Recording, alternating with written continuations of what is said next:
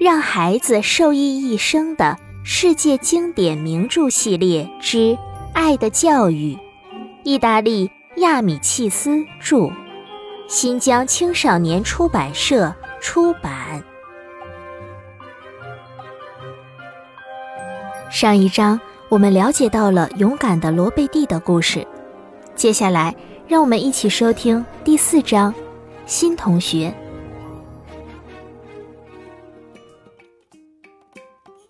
十月二十二日，星期六，就在我们为罗贝蒂感到难过的时候，校长领着一个孩子走进了教室。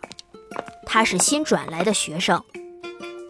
转校生皮肤是栗色的，头发很黑，眉毛很大，眼睛，穿着一身黑衣服，腰上系着条黑皮带。校长在老师的耳边说了几句话，就走了。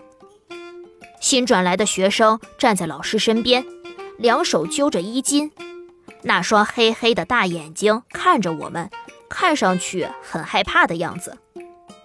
老师拉起他的手，对全班同学说：“大家应该感到高兴，今天有一个来自勒佐卡拉布里亚的男孩到我们这儿来上学。那儿离我们这儿有三百多公里远。”坐马车要走一整天呢。你们要爱这位来自远方的兄弟，他的家乡是一片光荣的土地，那里出了许多意大利杰出的人物，那里是我们祖国最美丽的地方，有森林，有大山，有充满智慧的人。好好的爱这位新同学吧，不要让他因为在异地他乡而感到孤单，要让他知道。意大利的孩子，不管到了哪里，都有自己的兄弟相伴。说完，老师走到墙上挂着的意大利地图前，指着卡拉布里亚的位置说：“瞧，这里就是他的家乡。”然后他转过身，对着班里学习最好的同学大声喊：“埃尔内斯托·罗德西，到前面来！”罗德西应声站起来，离开座位，走到讲台边，与新同学面对面站着。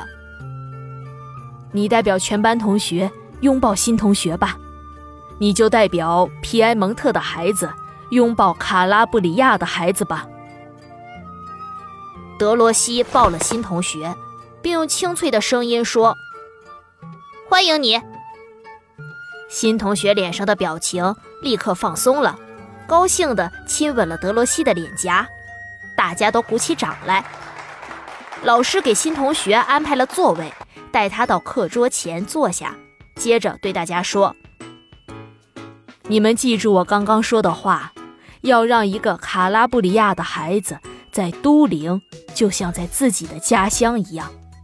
你们要互相尊重，互相爱护。”谁要是因为新同学不是本地人而伤害他，谁就没有脸在经过三色旗的时候抬起头。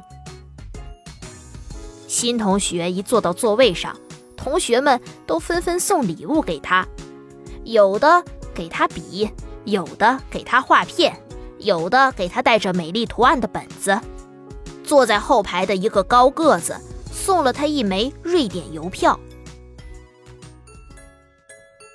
新同学来到了班级了，接下来他会和班级的同学们发生怎样的故事呢？我们下一章继续吧。